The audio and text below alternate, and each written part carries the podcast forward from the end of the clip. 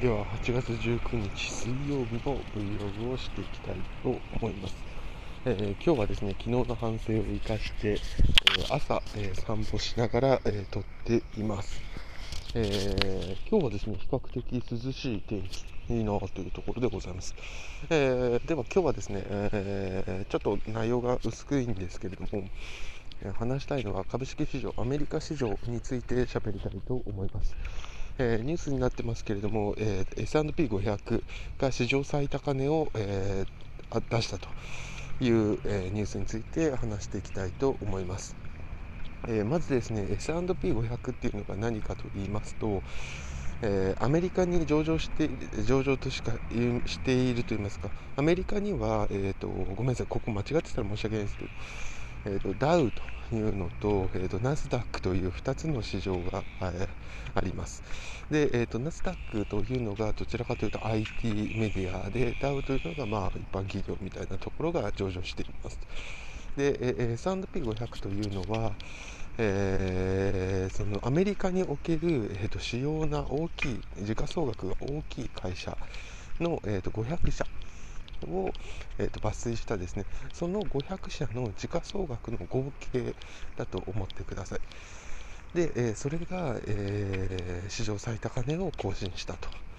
で、えっ、ー、と、うん、うん、うんと皆さんなると思うんですけども、おっしゃる通りで、コロナの前にですね、えーと、およそ、えー、昨年の、えー、いつ頃でしたかね、少々お待ちください。えっ、ー、と、コロナの前で、えーと、去年の終わり頃だったと思うんですけれども、えー、最高値を出してその後コロナでですね、えーと、2割ほど、えーと、最高値をまず出したのがごめんなさい失礼しました、えー、今年の2月19日が、えー、最高値を足しました。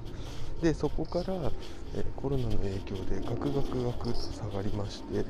えー、33.9%落ちました。3月23日までの1ヶ月の10日。で、えー、33.9%落ち。でその後、えー、昨日ですから8月18日、えーまあ、約5ヶ月をかけて、えー、戻ってきたと。で、えーとまあ、そういう形になりますねと。いうところでございます。えーとまあ、本当にですね、えーと、アメリカ、まあ、昨日 GDP マイナス27.8日本って喋りましたけどもアメリカもおよそ同じぐらいですね GDP が下がっている中でなぜこんなに時価総額が、えーえー、元に戻ってきている増えてきているかというのはやっぱりすごく疑問なところだと思うんですけれども、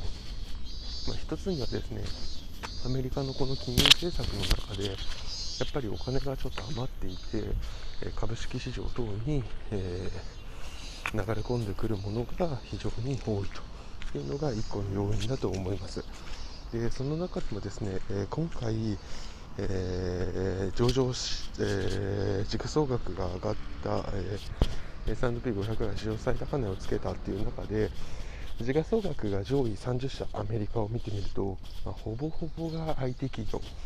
1位アップル、2位アマゾン、3位マイクロソフト、4位がグーグルの親会社アルファベット、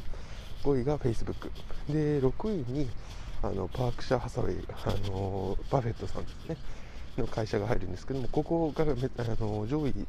5社とは違いまして、えー、年初来でいきますと,、えーと、マイナスをつけてると。他が、えーと、アマゾンなんて年初来で80%上がってますけども、パークシャー・ハサウェイはマイナス8%と。でその次がビザ。でその次がちょっと耐久財になってジョンソン・ジョンソンとかジョンソン・エンド・ジョンソンとかウォルマートとか。でもう10位にはテスラが来るというようなところもありますけれども。まあそういうことを考えていくとやっぱり IT 企業側に、かなり、期待値。コロナ後の世界の期待値というのが上がっていて、えーと、余っているお金が流れ込んでいると。っていうのがあるのかな。であとはですね投資に関してはその私も始めたのと同様で、まあ、今回のコロナだとか、えーと、の暴落だったり、えー、皆さんの知識が増えてきてるということもあって比較的投資をしやすい環境が、まあ、どんどんどんどん整ってきているので、えー、投資に参加する人数が増えてきてると。で投資に参加する人数が増えてくれば市場に流れ込むお金がですねえー、その金利の、えーと、金融政策プラス、えー、参加者増というところで増えていて、まあ、それがですね、えーと、株式市場の、えーと、好景気、好況というところにつながっているというところだと思います。で私は個人的にはこれは今後も長く長く続いていくんだと思っています。えー、なぜかというと、まあ、資本主義がうまく進むというか、以上には、やっぱり今日よりですね、明日の方が、えー、多くのものを作り上げているということが必要なわけですね。いや、それ、まあ、それが、そうやって進んでいくと。まあね、それが物を、えーと、投資して物を作るみたいなところですから、えーと、今日よりも明日の方が物を作れないんだったら誰も投資しないわけで、まあ、そうは多分なっていかないだろうなということを考えていくと、まずね、今日より明日が豊かになっていくということを考えると、えーと、S&P500 みたいなアメリカの大きな市場、えー、時価総額というのは、